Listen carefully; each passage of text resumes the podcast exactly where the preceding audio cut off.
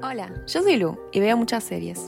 Y yo soy Juana y me gusta mucho mirar películas. Bienvenidos a otro episodio de Intereses Conectados, donde todas las semanas buscamos una conexión entre una serie y una película.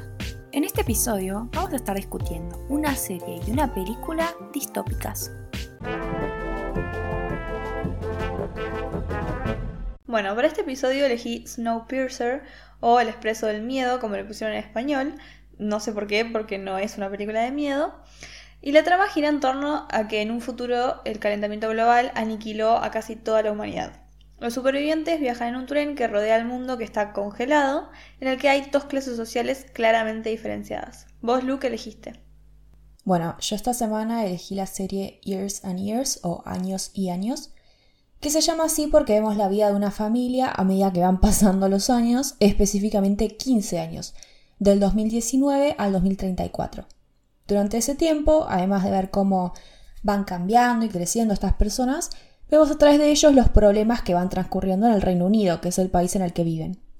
Por ejemplo, eh, la inestabilidad eh, política, económica y tecnológica del país que va a ir repercutiendo fuertemente en sus vidas.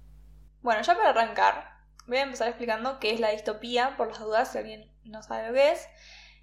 Y lo que es es una sociedad ficticia, indeseable en sí misma, es lo opuesto a la utopía, que es una sociedad ideal, perfecta y justa, donde todo transcurre sin conflictos y, en armonía, digamos. Las distopías generalmente se caracterizan por la deshumanización, los gobiernos tiránicos, los desastres ambientales y otras características asociadas con un declive cataclísmico en la sociedad. Claro. Bueno, creo que con la explicación de la trama de la película que ya di está bastante claro que la sociedad que nos presenta es una distopía. La película salió en 2013 y su trama transcurre en 2031, no tan lejos, pero el evento que dio origen, digamos, a esta distopía ocurrió en 2014, que fue que en un intento de contrarrestar el calentamiento global a través de la ingeniería climática, sea un efecto contraproducente, lo que causa una edad de hielo, podríamos decir, que extingue casi toda la vida.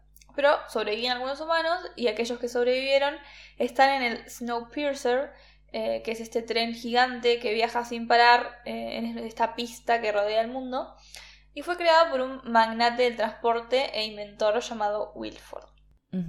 Ya en 2031, eh, donde transcurre, como dije, la película, el tren tiene una división de clase muy marcada, especialmente porque se dividen por vagones Primero las clases altas, quienes obviamente viven una vida llena de lujos y pocas preocupaciones. Después los vagones de servicios, que son básicamente los empleados de los ricos. Y después las prisiones. Y recién ahí, después de las prisiones, en el último vagón, la clase más baja, los que apenas pudieron subirse al tren básicamente y viven en condiciones terribles. Creo que nadie objetaría que la sociedad que nos plantea la película es una sociedad altamente indeseable, en donde están todos los elementos que mencioné, deshumanización, tiranía, desastres ambientales, o sea que nadie va a negar que esto es una distopía. No, totalmente. Bueno, la serie es muy distinta en comparación a lo que estás contando eh, por un par de razones. A mí lo que me pareció no solo interesante en Years and Years, sino también por ahí hasta arriesgado por parte de sus creadores, es que no transcurre en un lejano futuro, digamos, eh, o una realidad muy distinta a la nuestra, como por ejemplo el congelamiento de la Tierra que estás contando. La serie literalmente empieza en el 2019, que es el año en el que se estrenó. Y con esto en mente, todo lo que pasa tiene una fuerte raíz realista y creo que no vi nada que me hiciera pensar es imposible que pase esto. Claro. Por ejemplo, vemos familias peleándose por sus diferencias ideológicas, crisis sociales terribles, una pandemia tecnología que cada vez controla más nuestras vidas y nuestros cuerpos, gente que apoya políticos que atentan directamente contra sus derechos y políticos de derecha que ganan elecciones con un discurso tipo de outsider, o sea, que gustan al público por hablar de frente como la gente normal, no ser políticamente correcto o no ser como los políticos anteriores. Cosas que suenan horribles, pero son parte de nuestro día a día. Entonces, si bien es un programa distópico, y de eso no me parece que haya discusión porque aparecen todos los elementos que estuviste mencionando, es más bien una historia que se pregunta qué pasaría en el futuro cercano si seguimos manteniendo el curso de las cosas como están ahora. Entonces creo que la mejor manera de describirla es como distópicamente realista. Claro, en cierto punto da un poco más miedo que la película en realidad. sí. Bueno, como dije, como dije antes, el tema de la película, ¿no? Es eh, que esto se dispara, digamos, esta distopía, eh, se dispara por el calentamiento global. Y, o sea, la película tiene una crítica social, o por lo menos una mirada social, muy potente, muy evidente también. Y me parece interesante que el punto de partida justamente de esta sociedad sea esa catástrofe natural que está relacionada con el calentamiento global. O sea, si bien es este intento científico lo que provoca la catástrofe, justamente la ciencia lo que estaba buscando era contrarrestar el avance del calentamiento global que era evidente ya que iba a traer problemas. Claro. El tema ambiental es un tema que está muy en discusión en esta época, si bien claramente no es algo que se inició ahora, no es que de un día para el otro empezó el calentamiento global, pero antes por ahí no se lo tenía en cuenta como una problemática a resolver de forma urgente, ya que en algún momento ni siquiera se consideraba que existiese un problema. Para nuestra generación y especialmente generaciones más jóvenes, que con eso me refiero, no sé, a adolescentes porque tengo 21 años, pero es un tema muy relevante porque se empezó a ver lo inminente, digamos, de las consecuencias de la forma en la que la humanidad ha explotado el ambiente, los recursos, etc. Entonces es como que nuestro futuro en cierto punto está marcado por eso. Sí, totalmente. Si bien usualmente se intenta incentivar a los individuos a tomar medidas en sus vidas diarias para ahorrar recursos y ser más amables con el planeta, que eso es algo bueno, obviamente, pero no podemos ignorar el trasfondo de la cuestión que no es tanto las acciones individuales del ciudadano promedio. El sistema capitalista tiene como lógica y objetivo la generación de riqueza y acumulación de la misma. La maximación de las ganancias, entonces, en esta lógica necesita de la sobreexplotación de recursos, que obviamente no permite que los ciclos naturales se repongan porque no, es no manejan al mismo tiempo, digamos, el mercado que la naturaleza. Sí, la naturaleza es demasiado lenta. claro. Una de las causas del calentamiento global es la emisión de gases de efecto invernadero que produce como consecuencia de la quema de combustibles fósiles como el petróleo o el carbón, que obviamente sabemos que son industrias millonarias en el mundo. Entonces es interesante porque algo como el calentamiento global y las catástrofes ambientales son algo que todo el mundo debería tener eh, miedo, o sea, debería temerle, a diferencia de, qué sé yo, por ejemplo, la explotación laboral en el capitalismo, a la que las personas de clase alta claramente no tienen miedo o no el mismo miedo que las de personas de clase baja. Pero el fin del mundo no se, se supone que es igual para todos. Pero la película, ante la catástrofe, se encuentra una solución, ¿no? Este tren, que en realidad lo que hace es reproducir lo que ya existía antes, ¿no? Unos viven mejor que otros a costa de esos otros. En el mundo en el que vivimos ahora, de hecho, los sectores que más sufren las consecuencias de la explotación del ambiente y de los desastres naturales son los sectores con menos recursos. Entonces, no sé, quién sabe, quizá para el fin del mundo Elon Musk vendió terrenos en la luna y los ricos se van a ir a vivir ahí, aunque igual van a necesitar llevar a gente que trabaje para ellos, ¿no? claro. Es un tema muy terrible, la verdad. Porque encima hay gente que mantiene la idea de que el calentamiento global es una mentira y que los que lo creen son básicamente imbéciles, cuando en realidad hay un montón de evidencia que esto no es así, ¿no? Sí, es una de esas personas es el presidente, ya casi expresidente de Estados Unidos, ¿no? Sí, eh, que es preocupante porque muchas de estas empresas de las que estuviste hablando son estadounidenses, ¿no? Sí, total. Lo que es un horror es que no solo creen esto, sino que además se burlan, por ejemplo, de Greta Thunberg o Thunberg, no sé cómo se dice, pero que es una, una activista medioambiental sueca de 17 años que a pesar de ser tan chica ya hizo un montón de movidas para alertar sobre esta problemática, algo que me parece increíble. Y además con gente que piensa así, es mucho más difícil que los gobiernos hagan algo realmente para frenar la contaminación sistemática que existe. O sea, no existe tanta presión, ¿no? De la gente. Sí, totalmente. Acá, por ejemplo, prohibieron el uso de pajitas o sorbetes, como les digan, y las bolsas de plástico en el supermercado, pero eh, estuve mirando y solamente 100 empresas son responsables del 71% de las emisiones de dióxido de carbono que contaminan al mundo.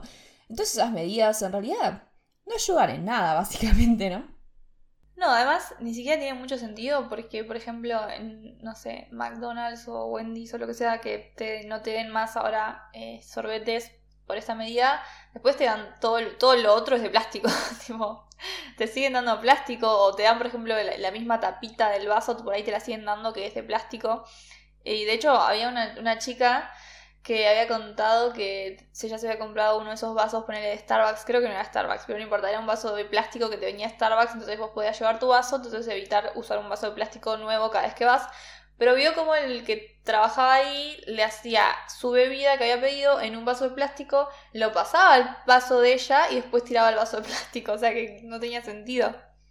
claro, por eso realmente estas medidas nos hacen sentir a nosotros responsables, es como nuestra culpa por haber usado una pajita cuando fuimos a Starbucks una vez, que el mundo esté muriéndose, cuando la realidad, la realidad es que no, es, no solo no es nuestra culpa, sino que además dejar de hacer estas cosas, obviamente a la larga sí es mejor que nadie use plástico, pero no somos nosotros los culpables de este problema, ¿no? O sea, realmente nosotros somos un granito de arena que no está aportando el problema real. Sí, totalmente. Pero bueno, Dadas entonces las condiciones climáticas actuales y la falta de políticas públicas internacionales que intenten limitar o eliminar la contaminación, obviamente la serie también imagina que en 15 años las cosas no van a haber mejorado. Y si bien no es el tema principal, como en la película, sí podemos ver cómo afecta a los personajes. Por ejemplo, no para de llover en el Reino Unido, lo cual sumado a problemas de radiación hace que muchos británicos tengan que abandonar sus hogares y se conviertan en refugiados. Y en la serie, eh, de esa forma, la ley cambia y obliga a los ciudadanos que tengan lugares en sus casas a acoger a aquellos que perdieron sus posesiones.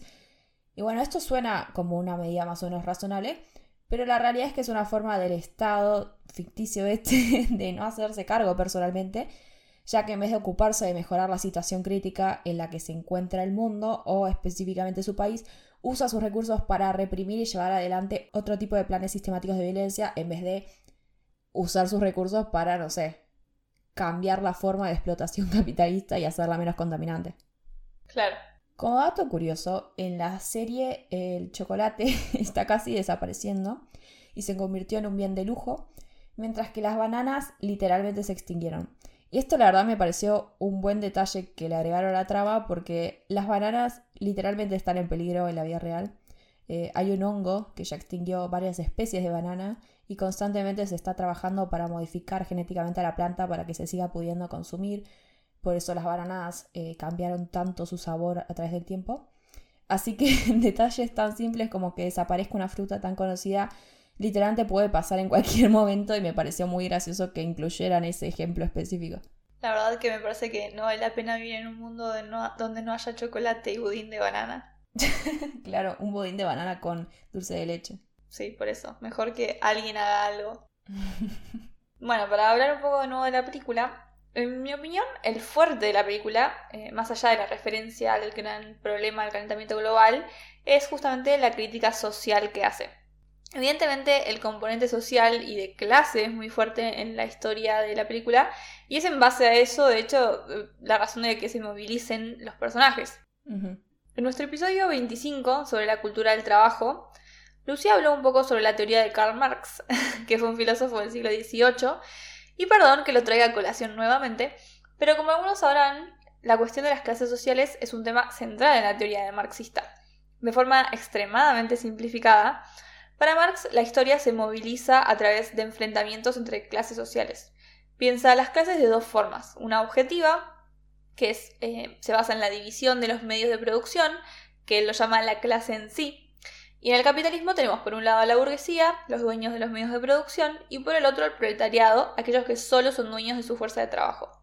La segunda forma es la clase para sí, que es una concepción subjetiva que está basada en que los miembros de una clase reconocen una posición social compartida, así como un interés común y contrario al de las otras clases. En el capitalismo entonces, la dominación de la burguesía está caracterizada por la contratación normalmente libre de los trabajadores por parte de los dueños de los medios de producción. Marx explica los mecanismos por los cuales a los trabajadores en el capitalismo se les quita una parte de su trabajo a través de un concepto que es la cuña, que es plusvalía, que es el producto social excedente del trabajo del obrero que justamente se apropia el capitalista. La teoría marxista ha sido muy importante para pensar y teorizar respecto al capitalismo y las relaciones sociales existentes, Y coincidamos o no con su teoría, de todas formas, parte de ella se ha trasladado al imaginario social y hoy en día es muy común pensar a la sociedad en términos de clases, incluso a pesar de que desde el siglo XVIII las mismas se han modificado mucho. Totalmente. En la película entonces vemos claramente este formato, no solo la división de clases, sino el antagonismo entre las mismas. Una clase que vive a expensas de otra, y esa otra que la resiente por eso y por las condiciones de vida en las que se ven obligados a existir, es en algún punto la exacerbación del funcionamiento social a través de una catástrofe inimaginable, como se reproduce la terrible dominación de una clase sobre otra, aún en una situación tan extrema. Se reproduce y se intensifica al punto que es prácticamente un binarismo, excepto quizás por ese vagón intermedio de empleados, que igual podríamos considerarlo de todas formas como parte de la clase oprimida, Además de que creo que la película eh, justamente lo que hace es mostrarnos ese antagonismo de forma muy frontal, en donde las diferencias son extremadamente evidentes. Incluso las escenas en los distintos vagones, los colores en el último vagón son muy oscuros, no entra la luz, en cambio en los vagones de clase alta hay muchísimos colores, mucha luz solar, se ven los paisajes, si lo podemos llamar así, del mundo congelado. Esto es medio tonto, pero me hace acordar un poco a los Juegos del Hambre, que era como el Capitolio súper extremo de colores brillantes, todo así súper guau, y obviamente los distritos eran todos horribles. y cuanto más bajo el distrito, más gris era. Claro, exactamente. Eh, ¿quién, diría que podríamos encontrar paralelismos entre una novela adolescente y una película de ciencia ficción? Eh, me pareció interesante entonces también ver cómo las clases altas acomodadas, tan envueltas en su mundo de lujos, eran completamente ajenas a la existencia de las personas, eh, gracias a las cuales el tren que los mantenía con vida se seguía moviendo, bastante metafórico. Esto además en contraposición con la clase oprimida, que claramente era consciente de la existencia de la clase que los oprimía, hasta el punto del hartazgo y eventualmente la insurrección. Creo que la película nos muestra esto, ¿no? La opresión de una clase sobre otra, el dominio de un sector social poderoso y acomodado sobre el sector más débil, en términos de no tener lo mismo ni pertenecer al mismo lugar que los otros. Todo exacerbado por el contexto de una catástrofe natural. Claro.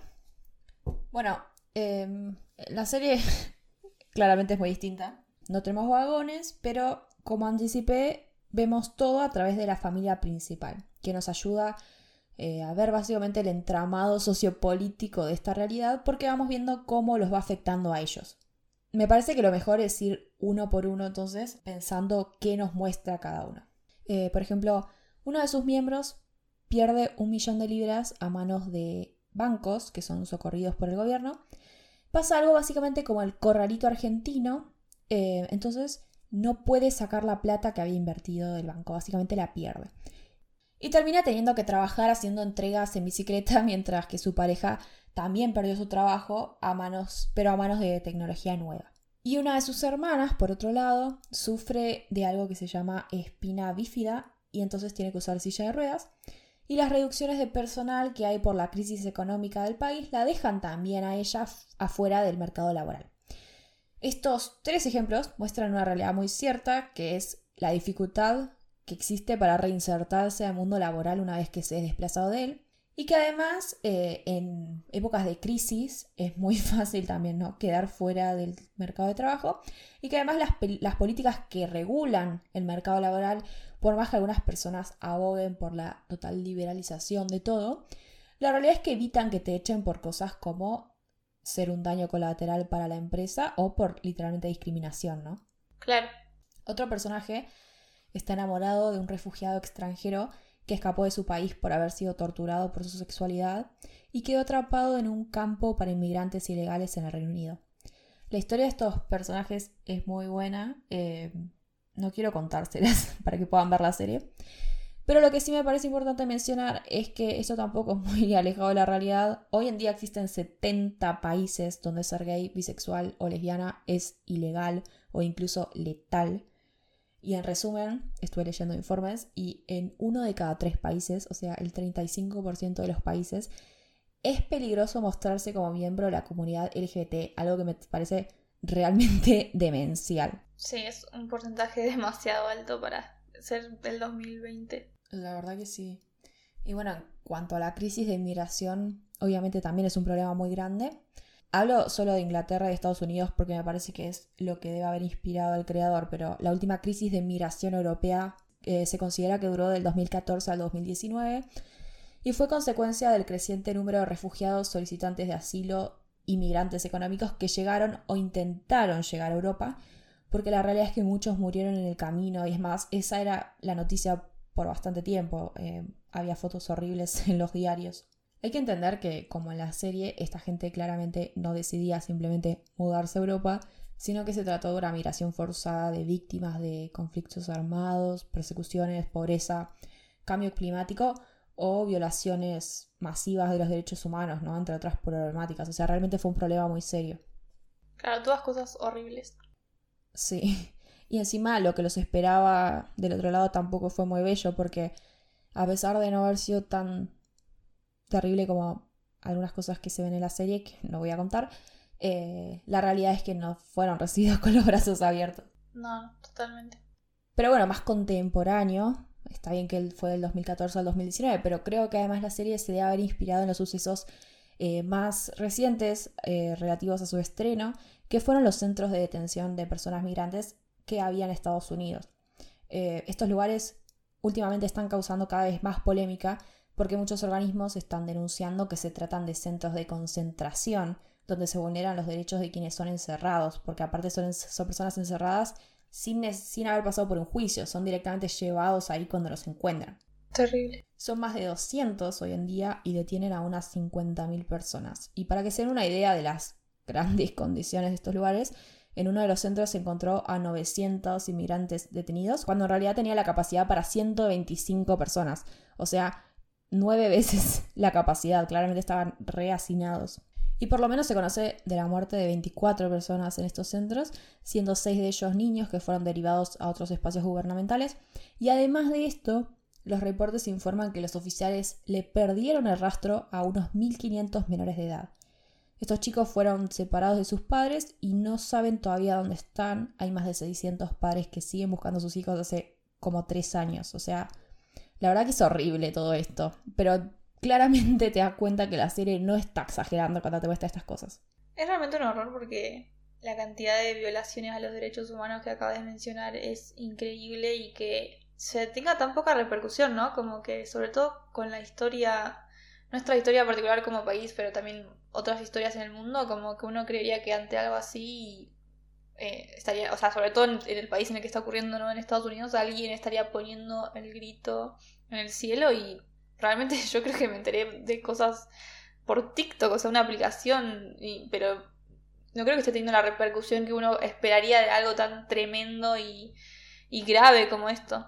Totalmente, además, em, la realidad es que no solo hubo campos de concentración, como dijiste, no sé, en, en Alemania con el nazismo, hubo muchas veces en nuestra historia de la humanidad campos de este estilo, eh, aunque no fueran siempre de exterminio, de concentración, ¿no? ¿no? directamente para matar gente, pero uno puede pensar, queriendo pensar en que la gente no es toda mala o que prefiere pensar en su propia realidad en vez de pensar lo que pasa en otro país, que simplemente no llegaban las noticias, pero como decís ahora, vos podés mirar con el celular que tenés siempre en la mano todo esto que está pasando, pero la realidad es que también uno, eh, yo sé todo esto, pero no vos también, en cierta forma, decidís no, no estar mirando eso todo el tiempo porque sabés que desde tu lugar no puedes hacer nada y preferís, no sé, no pasarte el día llorando. Pero la realidad es que eso lo pienso yo que realmente no puedo hacer nada, pero podrían estar publicándolo en los medios, haciendo movidas más grandes. En Estados Unidos hubo bastantes movilizaciones, literalmente marchas, pero bueno, la situación claramente no está cambiando, ¿no? Es un error, pero bueno. Hasta ahora eh, todas estas problemáticas de la serie entonces no son nada del otro mundo, sino que eh, cosas que podemos ver o pudimos ver en las noticias básicamente en la actualidad. Lo que por ahí puede resultarnos más fantasioso que aparece en la serie es el término transhumano, que es básicamente cuando aparece cuando un personaje expresa su deseo de convertirse en información. Básicamente no quiere ser simplemente una humana, sino que quiere digitalizar su cuerpo. Por más raro que parezca, esto tampoco es un invento del guionista de la serie, sino que es un movimiento que básicamente existe en la realidad desde 1920, o sea, ya 100 años, y es un movimiento que piensa que como especie podemos evolucionar a través de la tecnología y nos mezclaríamos con lo digital de una manera en la que no vamos a morir nunca, porque nos vamos a convertir en información digitalizada. Algo así como en el episodio de Black Mirror eh, San Junipero, eh, Junipero, Junipero, no sé cómo se pronuncia, que la gente en vez de morir la cargan a una base de datos y ahí sigue viviendo por siempre siendo joven. Medio demencial, pero bueno. Hay asociaciones transhumanas y hasta tienen un manifiesto. Y algo que encontré es que en este movimiento existe eh, un proyecto al que se refieren como Ingeniería del Paraíso. Un nombre contundente. Sí, total. Que implica que las tecnologías como la ingeniería genética, la nanotecnología, la farmacología y la neurocirugía podrían unirse para eliminar todas las formas de experiencias desagradables que viven los humanos y los no humanos. Y la idea es reemplazar el sufrimiento por bienestar. Me parece que la serie es un buen ejemplo de cómo esto puede no ser tan así. Y la verdad me parece demasiado bueno para ser verdad. No sé qué opinas vos. Sí, no, o sea, hay muchas cuestiones filosóficas que pueden salir ahí que obviamente no estoy en condiciones de, no sé, ponerme a pensar ni tengo los conocimientos sobre el tema, pero ya preguntarnos eh, si podemos ser humanos sin el sufrimiento, ¿no? Y qué sufrimiento también, porque no sé si para dos personas es lo mismo. Eh, es la verdad muy raro lo que están planteando. Sí, totalmente. Nunca se me hubiese ocurrido que venían desde 1920. ¿Qué tecnología había ahí? Eh, es como que no surgió el movimiento con la, idea de digitalizar, pero en 1920 empezaron a aparecer eh, historias de ciencia ficción que tienen más o menos la idea de que en el futuro iba a haber tecnología que se iba a mezclar con la gente y que cada vez íbamos a tener menos enfermedades hasta que vamos a vivir para siempre. Y como eh, creo que eh, estuve mirando, en los 80 se empezaron a formalizar con este nombre transhumano y como organizaciones y empezaron a retomar estas cosas de 1920. Así que no, sí, claro, claramente las ideas estas son más bien nuevas, pero me parece mm, que la gente de 1920 no debe haberlo pensado tan en serio, ¿no? Todo me suena a un nuevo intento de los humanos de no pensar en nuestra inevitable muerte como seres mortales. Sí, es como mm, el reemplazo de, de la religión, ¿no? Pensar en la tecnología de esta forma, como, bueno, no voy a ir al cielo, no voy a ir al infierno, voy a ir a la nube, no sé, es raro. Sí, re. Em, pero bueno, además, lo básico que hay para analizar acá es que realísticamente no todos podrían acceder a esta inmortalidad o mejora digital porque no todo el mundo podría costear lo que implica, ¿no? Sí, totalmente. Eh, hoy en día, además, estuve mirando que existe la preocupación de algunas personas de qué puede pasar si, por ejemplo, en vez de hackearnos la computadora como se puede hoy en día, nos hackean el ADN. O, por ejemplo, em, con la constante eh, inclusión al Internet de distintas cosas que se, que se usa todos los días, ¿no? ¿Qué pasa si te hackean el marcapasos que ayuda a que siga latiendo tu corazón? O sea, es un tema complicado, ¿no? Y obviamente no, no, creo que no se sabe de esto mucho masivamente. Yo claramente no sabía nada de esto hasta que estuve investigando. Pero sí nos suena muy agradable que la verdad te, te hackeen cosas que literalmente te están manteniendo vivo. Sí, no. suena además un gran facilitador para los asesinos de matar, liquear gente. Básicamente es como si les cae la Death Note del cielo.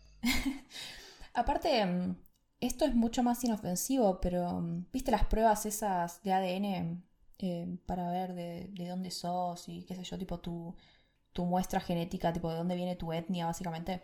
Sí, sí. Bueno, eso eh, tiene una letra chica cuando firmás y básicamente tu, tu ADN literalmente queda como en la nube. Y está habiendo problemas en otros países, obviamente en otros países porque por lo menos acá en Argentina eso no es muy conocido, no se usa mucho porque nos llegan. Pero, por ejemplo, en otros países pueden ver tu muestra y esas muestras también te pueden decir qué tan propenso sos a tener X enfermedad.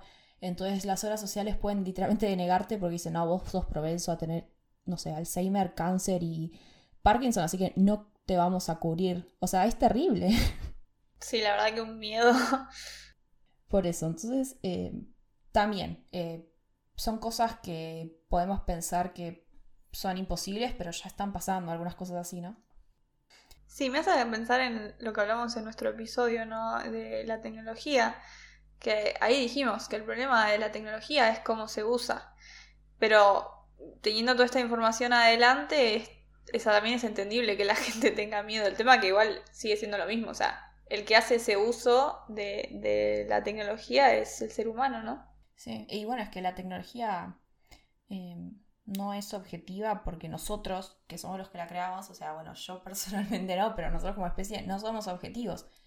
Eh, sin ir más lejos, lo que pasaba en Twitter, si vos publicabas una foto en la que haya una persona negra y una persona blanca, Twitter elige como miniatura de esa foto a la persona blanca. Y así pasa con un montón de cosas, ¿no? Sí, sí, total. Pero bueno, eh, ¿nos querés contar qué te pareció la película? Dale. A mí la película me gustó muchísimo, la verdad. Más allá de todo lo que puedes analizar críticamente de su historia, es una gran película de ciencia ficción que básicamente te tiene todo el tiempo al borde del sillón y tiene plot twists y cosas muy interesantes. Y es el director de Parasite uh, y de Memories of Murder, la película de la que hablamos en nuestro episodio 7. Así que si les gustaron esas películas, la verdad que se las recomiendo. Eh, y nada, me, gustó mucho, me, parece una gran película. Bueno, em, a mí la serie me pareció un gran viaje emocional. Em, dura seis episodios, pero pasan tantas cosas en cada uno que si los ves de una sentada, que de hecho es lo que hice, es como mirar una película muy larga. Y creo que lo más choqueante es que nada de lo que ves en la pantalla, como ya dije, te parece poco realista. Y que además, como le vas ganando cariño a los personajes, si les pasa algo te afecta. Y por ahí mucho más de lo que le pasa a extraños en la vida real cuando miras las noticias, ¿no? Que es lo que dije. Es como que en un cierto punto estamos preparados ya para no sentirnos tan sensibles cuando vemos que están pasando horrores en otras partes del mundo que no nos chocan a nosotros directamente. Entonces es triste, pero creo que es la realidad y que por ahí hasta el punto de las escenas, ¿no? Que te hayas encariñado y por eso te pegue más eh, por el lado sensible. Pero me pareció muy buena y la verdad la recomiendo. Bueno, y ahora podemos pasar a las conclusiones, ¿no? Dale, yo arranco. La primera, yo diría que es que el calentamiento global es real, existe y va a tener consecuencias graves. Pero si bien está bueno que como individuos mejoremos nuestras costumbres personales, tenemos que pensar también en los problemas de trasfondo que tienen que ver con el sistema en el que vivimos. Totalmente. Bueno, como segunda, eh, las distopías, como estuvimos viendo, suelen ser reflejos de nuestra realidad y no historias totalmente exageradas que no tienen nada de sentido. Así que me parece que podemos aprender bastante de ellas. Y bueno, yo diría que la última es que no le tengan miedo a Marx y no les crean a los que dicen que por su culpa existió Stalin.